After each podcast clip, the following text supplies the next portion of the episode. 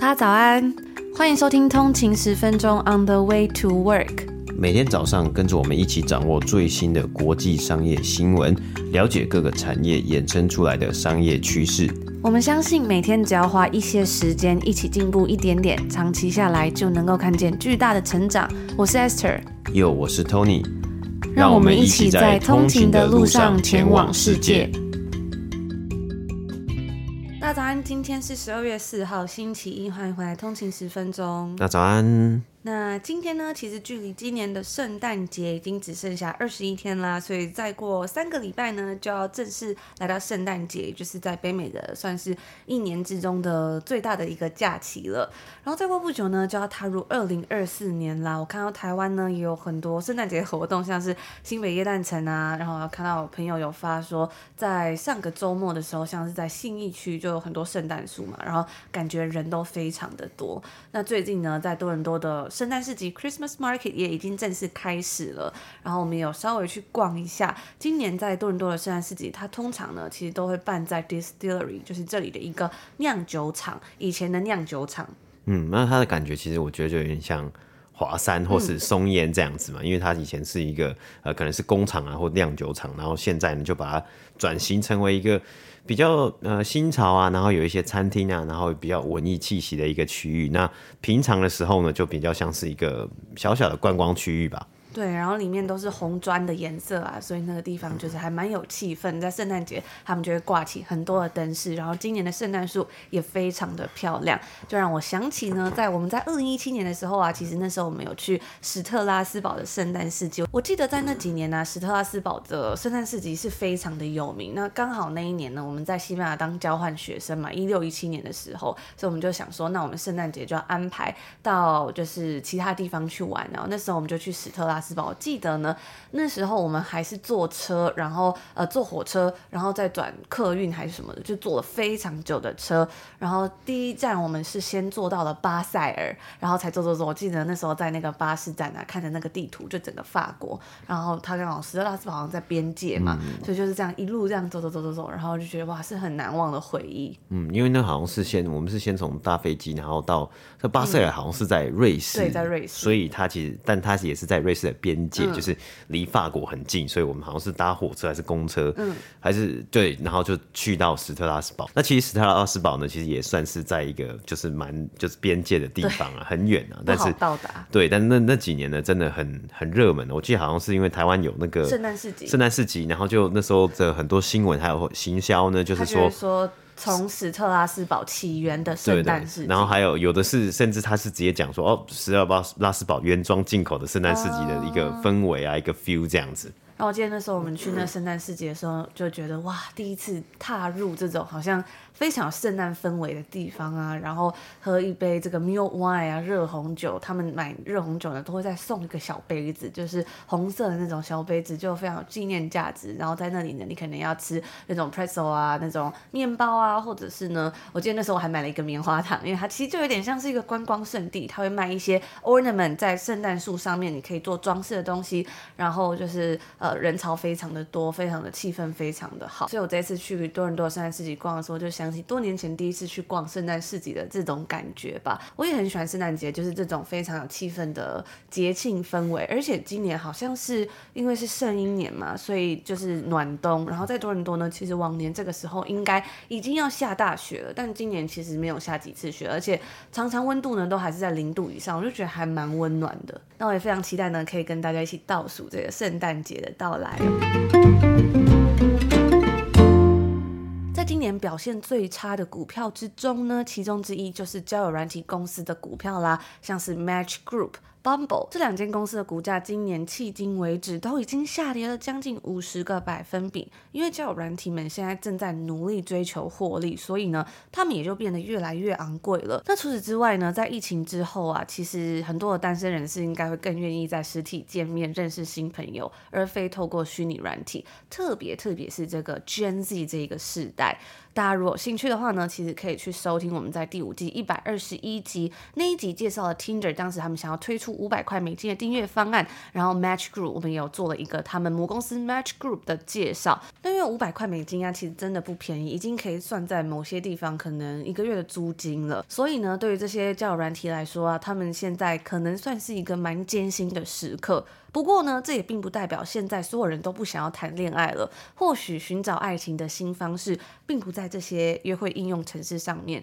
无数的约会应用程式呢，都承诺啊，会帮助用户找到灵魂伴侣啊，或者是一夜情的对象。但是呢，对于一些勇敢的约会者而言，在其他平台寻找浪漫的机会似乎更多，而且更加的自然。根据最近一个《华尔街日报》他们的报道，就显示说，单身人士呢，他们转而使用像是 Yelp、Strava、Java, boxed. Duolingo 等等的软体来寻找伴侣。在网络时代呢，每一个应用程式其实都有机会能够变身成为约会 APP。在语言学习平台 Duolingo 上面呢，你可以找到跟你一样在学习某一个语言，可能他也是台湾人啊，然后跟你一样呢，他可能在学法文，然后他语言能力跟你又差不多的学习对象。然后在这个知名的美食平台 Yelp 上面呢，素食用户就可以找到跟他一样喜欢吃素的人的评论。如果他的大头贴看起来还不错，那似乎彼此。也能够相约一起去吃热门的素食餐厅，或者是呢，假设你特别喜欢吃某一个异国料理啊，然后呢，你刚好看到，哎，这一个人的评论呢，在你特别喜欢的这间餐厅下面呢，他可能跟你一样喜欢吃同一道菜，或许呢，你们也会很有话聊。华尔街日报这新闻里面就是写到啊，在运动爱好者的专属社群网络 Strava 上面，有一位长期用户，他叫 Corny，那他一直都喜欢用 Strava 来记录自己的运动追踪啊，还有他的跑步跟锻炼情况。并且呢，他还会在其他运动员的贴文下面去评论跟赞扬，可能是说，哎，你跑得很棒啊，你的这个速度啊，或者是你的表现非常的好。除此之外呢，他也在 Strava 上面让其他人知道他是一位单身的跑者，并且呢，对约会有兴趣。在融合个人观影记录、评论以及电影爱好者的社群平台 Letterbox 上面呢，透过其他用户分享自己的观影历程，还有心得感想。或许也可以找到跟自己一样喜欢某部电影、有一样想法的人，甚至甚至在 Uber Pool，就是 Uber 的共乘服务上面呢。也真的有人透过这样的方式去认识人哦，进而决定要开开始约会聊天。就是在这个文章里面，他们真的有人写到说，他在 Uber Pool，就是每天去上班的过程之中呢，他搭乘 Uber 的共乘服务，然后呢，认识了一个人之后，三个礼拜之后，他们决定就是约出来见面这样子。所以我觉得真的真的是非常的有趣，因为这种非约会类的应用程式，其实比起用户在约会软体上面的个人介绍，是会显得更加自然，也更加的真实。还记得我们在上。个礼拜的节目之中有分享说，在今年二零二三年，韦词典公布的年度代表字是 authentic，真实、真诚、可信的嘛，就显示出大家对于真实性的渴望。或许在这些非约会软体上面呢，更能呈现一个人的自我还有价值观。在你知道某人跟你有共同兴趣的时候呢，开启对话应该会更加自然。我就觉得非常的好玩啊。假设呢，你可以呃，像在 Apple Podcast 的评论上面，如果你看到有通勤族跟你一样。喜欢看什么样的书啊，或者是诶喜欢什么样的内容呢？或许不一定是可能要约会啦，但是呢，我有时候觉得大家频率都很相同，或许也可以成为这个蛮有话题的朋友。嗯，对啊，其实如果有有共同兴趣的话呢，当然是比较好，有机会呢可以找到共同的话题，然后一起开启这些呃不同的聊天呐、啊，然后诶进一步的可能想要两个人相约去一起做什么样的事情嘛？那诶也不用说就是一定是一个一个 date 或是一个约会嘛，而是。说哎两个人碰面呢、啊，然后一起做某些事情。但我觉得好像在现代在这种呃交友啊，或是关系，或是说这个爱情上面的，当然还是要彼此就是给予尊重啊，在这些平台上面，因为这都是网络平台，然后这其实都是陌生人。有时候好像虽然诶、可能在这些特定的有兴趣，比如一起学语言啊，一起吃美食，一起跑步这些平台，你有机会可以认识到异性啊，或是认识到其他人嘛。但是呢，可能有的人他不是这么的直接，就想要说哦，我就是一定今天是单身，我就想要去。约会，或是我就算我写了这个东西，我也不一定说我就是 open 给所有人，都是哎都可以这样子去，嗯，就是来来的，就是跟我聊天，或是说一定要就是有带有目的性的这种聊天嘛。或许呢，很多人他其实只是单纯想要在这些平台上面享受他们喜欢的这个兴趣、这个乐趣嘛，比如说是跑步啊，或者是吃美食啊，或者是学语言。所以呢，我觉得其实，在网络社群的时代上面呢，当然给予。就是不同人或是网友之间的尊重，其实当然还是要有，不只是这种男女关系啊。我觉得其实，在社群媒体上面呢，呃，跟其他网友啊，或是跟大部分人呢，其实都还是要用一定的这个尊重吧。我觉得其实是现在这个时代呢，好像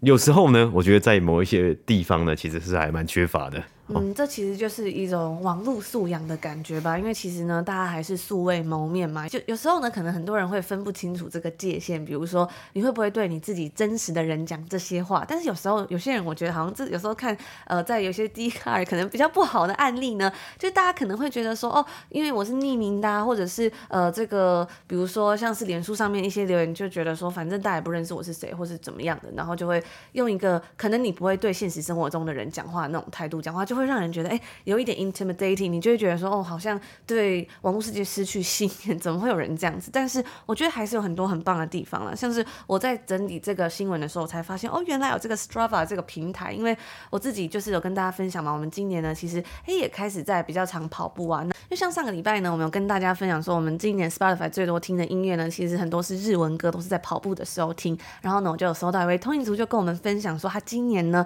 去跑日月潭的这个马拉松的时候呢，他很喜欢在就是听了一首歌，然后他就说他觉得跑步的时候听啊是非常的棒，就是很就是可以跑比较多啊，很正向的感觉。然后我就觉得非常棒啊，因为我就觉得说，哎，这样透过这样的方式，然后可以分享一样的兴趣，然后大家互相交流那种感觉，就是比起你自己在单打独斗是更好的。然后我在整理这篇新闻的时候，才知道哦，原来有 Strava 这个东西，它其实是一个就真的是运动爱好者的一个专属社群网络。不知道嗯有没有通影族使用过？最近真的我看到蛮多通影族跟我分享说，哎，就是你们也有跑马拉松啊，或者是自己在跑步啊的一个习惯嘛，或是甚至是可能想要建立这样子的习惯，所以我就觉得还蛮好玩，就跟大家分享这个 APP，它可以同时显示地图啊，还有像是如果像你喜欢骑脚踏车的话，它有显示部分的骑乘资讯，然后在你骑完车、跑完步的时候，还分享这个跑步完的或者骑完车的这个记录，分享你的轨迹，还有数据化的每一个细节、每一个路段的表现，所以我就觉得很好玩。如果呢是一群人，你们都有一样的兴趣的话，哎，你就可以去看看一下，说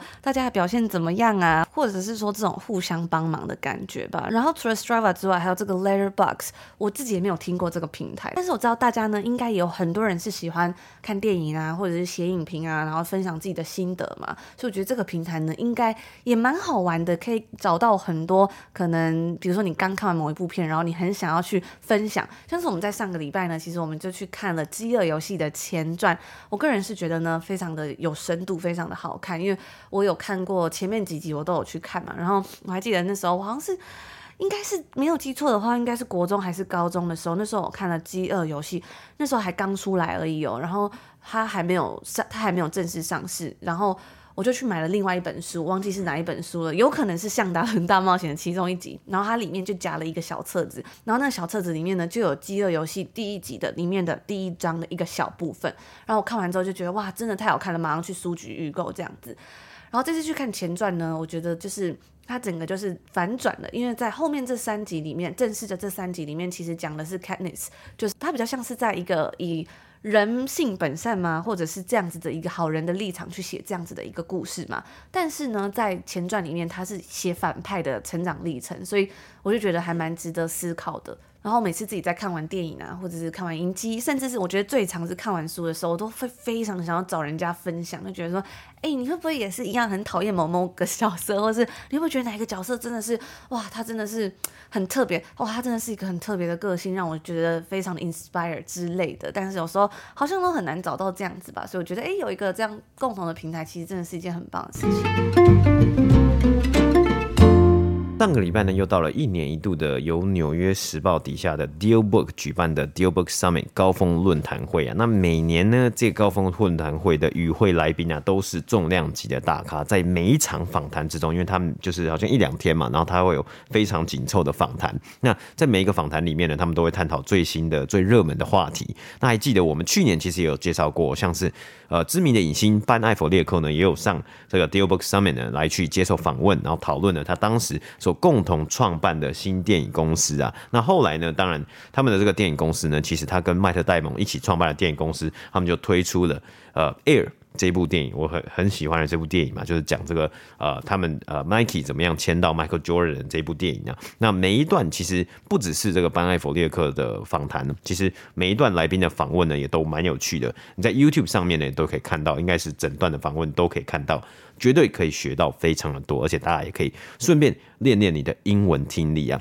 那今年的论坛会的大新闻呢，应该。就属于 Elon Musk 了，他也接受了 DealBook Summit，还有 DealBook 的创办人呢 Adam Ross Sorkin 的一个多小时的访问呢。其实 DealBook 的创办人 Adam Ross Sorkin 呢，也是一个非常知名的媒体人呢。他在年纪轻轻的时候呢，大概在二零一零年还是二零一一年呢，就写了一本书，叫做 Too Big to Fail，大到不能倒。那这本书呢，就是以当时金融海啸。的这几间银行啊，他们所遇到的这个呃状况呢，来去书写，然后来去写这个次级房贷啊，加上金融海啸的一本书啊。那那本书呢，其实也是非常的知名，非常的有名嘛。那 Adam Ross Sorkin 呢，他现在也看起来是蛮年轻的。那他目前呢，就是在 CNBC 啊有做这个算是呃主播，然后他其实也是每一年呢都会主持 DealBook Summit 的呃这些访谈。那在他跟 Elon Musk 的访问之中呢，其实讨论到了非常非常多的主题啊。那 Elon Musk 当然也不负众望啊，他再度的口出狂言。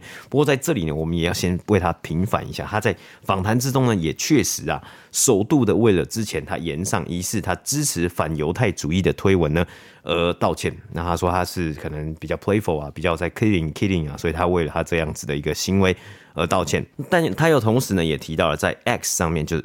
Twitter 上面呢的这个广告厂商啊，因为呢。Elon Musk 直言不讳的这个个性啊，所以现在呢，有很多的厂商，甚至从去年在 Elon Musk 买下推特之后呢，就有很多的厂商呢，已经将广告，就是广告的预算呢，还有资金呢，都撤出这个 X 平台上面的。而对此呢，Elon Musk 在这一次的访问里面呢，就正面的回应，他说：“如果任何人呢，想要用钱来勒索他呢，那他们就应该要 F themselves。”那原文呢，就是 “If someone is going to blackmail me with money”。Go f yourself。那当然，说完这句话之后呢，Elon Musk 甚至还直接点名了迪士尼的 CEO Bob Iger。那 Bob Iger 呢，为什么要点名他？因为他本人呢，在当天稍早也有参与这个高峰会的呃论坛会的访谈。然后他当时呢，其实就来分享到说，哎，迪士尼将。广告撤出 X 的决定啊，他自己呢是先讲说，哦，他也很尊重 Elon Musk 这个人，当然他有很多呃很厉害的佳绩嘛，比如说创办了 Tesla，还有其他各种公司 SpaceX 等等的。但是呢，他有讲到 Bob Iger 讲到了。这个人的个人品牌呢，已经跟他创立还有他拥有的公司直接有关联的。那这样子的时候呢，不一定对迪士尼的广告是有最好的结果。所以这一次的这种发言呢、啊，当然 Elon Musk 可以做 whatever he wants 嘛，但是呢，他可能又会让他的 CEO X 的 CEO Linda Yaccarino 呢非常的头痛了，因为他有点又要擦屁股了，所以他其实也自己呢也有。推文哦，跟大家讲说哦，重新的 reassure 哦，这 X 是一个很自由的平台，是很棒的，然后大家还是可以在我们上面投广告这样的意思哦。可是呢，《纽约时报》在上周末也有。报道到 X 呢，可能又会再度因为广告主的退出呢，损失高达七千五百万美金啊。那除了这个新闻之外呢，关于 Elon Musk 来说，上个礼拜又有另外一个重大新闻，就是特斯拉了。特斯拉旗下的 Cybertruck 终于推出了，在比原定日期晚了两年之后呢，上个礼拜特斯拉终于将第一台 Cybertruck 交付给客人了，开始交车了。那这也是自从四年前 Model Y 开始交车之后呢，特斯拉的全新产品。Cybertruck 它现在目前预估它的起价呢，要从六万美金开始啊，而多数车主偏好的这种全轮驱动 AWD 的版本呢，则是要价将近八万美金。那当然，它这个价格呢，其实还是有资格去领取美国电动车这种超过七千块美金的补助啊。可是呢，这个价格其实已经比起市面上其他，比如说皮卡车。或是呢，电动皮卡车，它想要来去竞争的，比如说 Ford 啊，或 Rivian 啊，或是 GM 啊，还是其他的公司所推出的皮卡车呢，都还要再贵一点点。因为有的像是 Ford，可能 F-150 呢，应该五万块美金就有可能就是有机会可以买到，或四万块美金啊。那在十月的财报电话会议上面呢，Elon Musk 其实也提到，可能还需要一些时间呢，才能让。呃，Cybertruck 带给公司正向的现金流，那代表着 Cybertruck 可能会是一个呢，在目前呢、啊，可是从他们推宣布推出二零一九年的时候宣布推出到现在，甚至到未来的一两年呢，都是一个亏钱的计划。然而，也有分析师提到，虽然不是每个产品呢都能够马上带给公司销售额以及直接获利的帮助，但是 Cybertruck 这种好像很很大胆或是具有科技未来感的设计呢，将会继续让特斯拉的始终支持者呢更喜欢这样子带有科技风格的公司啊，因为很多人都形容，其实特斯拉不像是一间汽车公司嘛，它其实更像一间拥有电动车产品的科技公司嘛。那在发表的活动上面，就是这个 Cybertruck 交车的活动上面呢。Elon Musk 呢又重演了四年前的名场面呢，就是呢他拿着球砸向 Cybertruck，记得应该有人有，应该有很多人有看过这个呃这个梗图嘛。四年前的时候，他们拿着铅球呢砸向 Cybertruck，因为他当时说他是 bulletproof 啊，还有很强很厚的玻璃，但是呢砸了两次，四年前都车窗都碎掉了。可是呢好险这一次呢，哇，终于车窗没有再碎掉了。可是这一次他们是拿棒球啊，就是。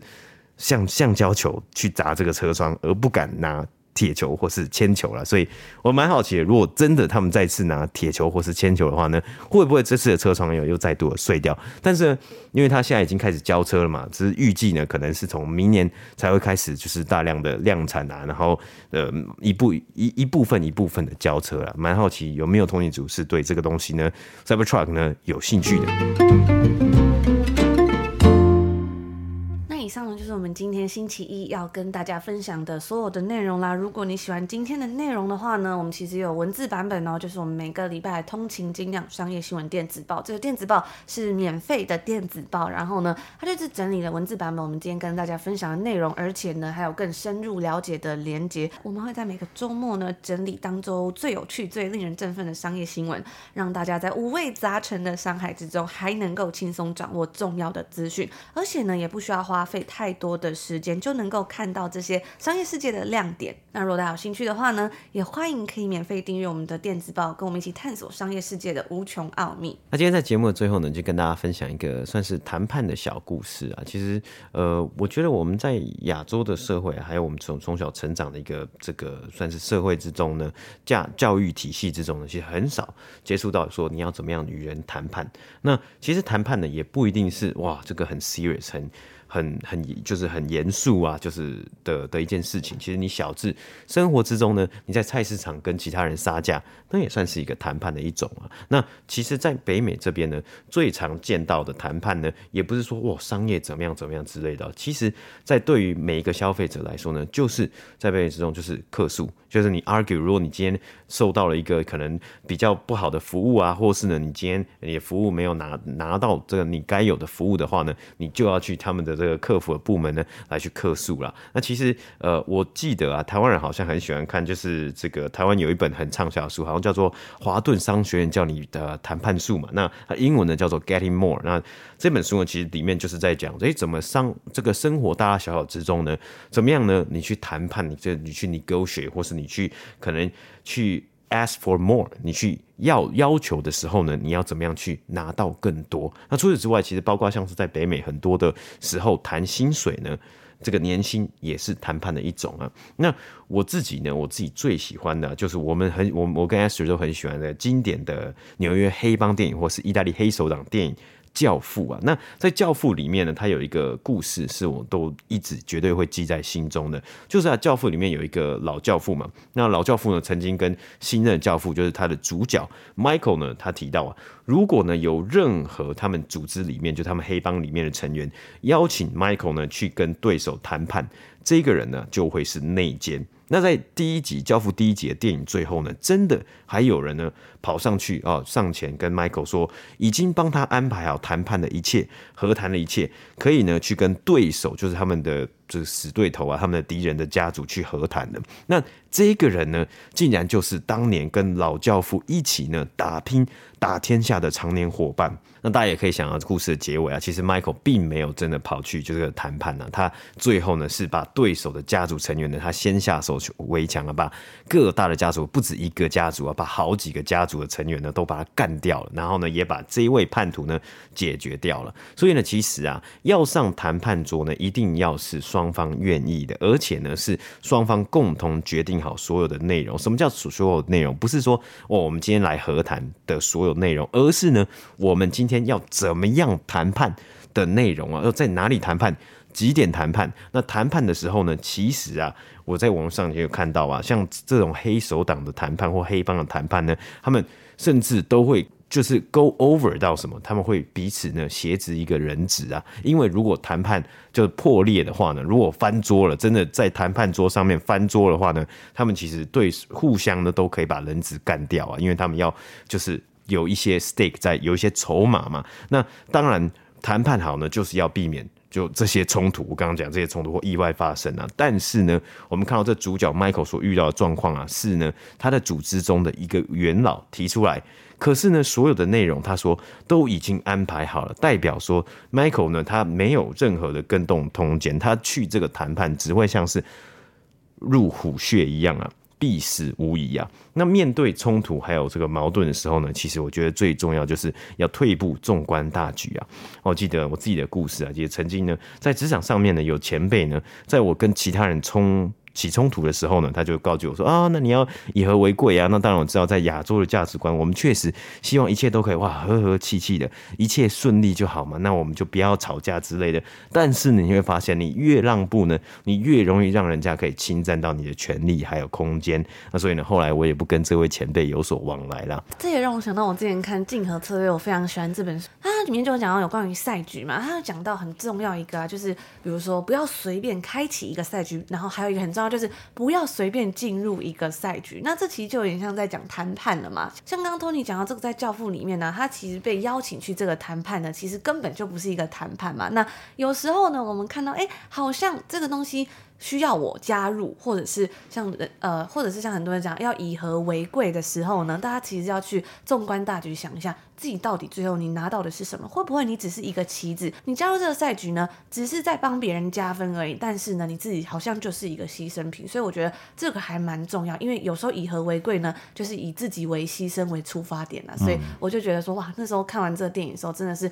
非常的学习到了一课。对啊，因为好像以和为贵，就是会变成说，哦，你要和和气气，你要什么样都说 yes，哦，那人家说，哦，那我们来搓一下，我们来瞧一下，然后你就要就是答应人家，就是要去瞧嘛。但其实呢，这很可能的是人家已经设好的一个圈套啊。不过有时候，当然在可能人际相处啊，自己跟朋友、家人之间呢，当然不需要用到这种谈判啊，当然可能还是要以和为贵嘛，大家都不想伤了和气。但是呢，如果牵扯到利益，或者是在商业上面，我觉得，或者是在政治上面的，我觉得就不得不小心一点的，因为今天呢，有时候这种东西不是你牺牲就是我牺牲，而且或许有时候本来就不需要和和气气，今天大家有利益的时候呢，就可以和和气气；没有的时候也不需要，就是互相伤害，反正大家就散了。能够聚在一起，大家可以做朋友；不行的话，下一次再做也是可以的啊，对不对？没有说一定要。把这个东西弄到最好。好，那以上就是我们今天的节目所有的内容啦。那我们就在这里呢，祝大家今天是礼拜一嘛，礼拜一呢有一个愉快的开始，美好的一天，我们就明天见喽。明天见，拜拜。拜拜。